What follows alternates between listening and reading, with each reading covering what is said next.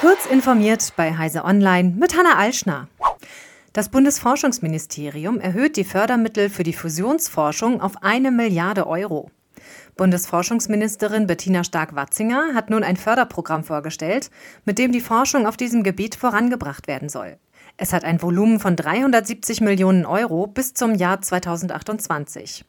Das neue Förderprogramm soll bereits laufende Aktivitäten ihres Ministeriums am Institut für Plasmaphysik, am Karlsruher Institut für Technologie und am Forschungszentrum Jülich verstärken, heißt es in einer Mitteilung des Ministeriums. Die bereitgestellten Gelder seien ein starkes Zeichen dafür, dass Deutschland Kernfusion will, ergänzte die Ministerin. Auf dem Gebiet würden in immer kürzeren Abständen Forschungserfolge erzielt. Deutschland sei hier in einer Pole Position. Google will in Wahlwerbung auf all seinen Plattformen zukünftig eine deutliche Kennzeichnung verlangen, sofern diese mit Hilfe oder ausschließlich durch generative künstliche Intelligenz bearbeitet, verändert oder erzeugt wurde. Betrachter sollen in Bildern, Videos oder Audioaufnahmen erkennbar gewarnt werden, dass bei den Anzeigen ein Eingriff mit KI vorgenommen wurde. Die aktualisierten Richtlinien sollen ab Mitte November greifen. Der Hinweis heißt dann, dieses Bild stellt keine realen Ereignisse dar. Er muss prominent zu sehen sein. Das gilt nicht für Fotos, die mit bisher konventioneller Software wie Photoshop bearbeitet wurden. Das muss weiterhin nicht gekennzeichnet werden.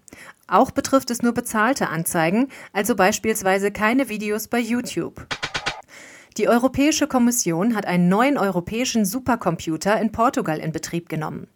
Der vom gemeinsamen Unternehmen für europäisches Hochleistungsrechnen betriebene Supercomputer hat laut EU-Kommission eine Rechenkapazität von 10 Petaflops und könne damit 10 Billiarden Berechnungen pro Sekunde vornehmen. Deukalion könne zur Förderung von Forschung und Entwicklung in einer Vielzahl von Bereichen eingesetzt werden, darunter Meteorologie, Astrophysik und Kosmologie, hieß es von der Kommission. Auch sollen damit Innovationen in Bereichen wie künstliche Intelligenz, personalisierte Medizin, aber auch intelligente Mobilität und autonome Fahrzeuge gefördert werden. Im EU-Parlament und im Ministerrat gehen die Debatten über den Entwurf der EU-Kommission für eine Verordnung zur Online-Überwachung unter dem Aufhänger des Kampfs gegen sexuellen Kindesmissbrauch in die heiße Phase. Rund 25 Verbände der IT-Industrie appellieren daher an die Gesetzgebungsgremien in gleich zwei offenen Briefen. In diesen fordern sie die Rechte der Bürger auf Privatsphäre und Vertraulichkeit der Kommunikation vor allem durch Verschlüsselung zu wahren und die besonders umkämpften Aufdeckungsanordnungen zur Chatkontrolle allenfalls als letztes Mittel einzusetzen. Die Justiz- und Innenminister der EU-Staaten könnten schon bei ihrem nächsten Treffen Ende September ihren Standpunkt beschließen. Das Parlament peilt eine Einigung im Oktober an.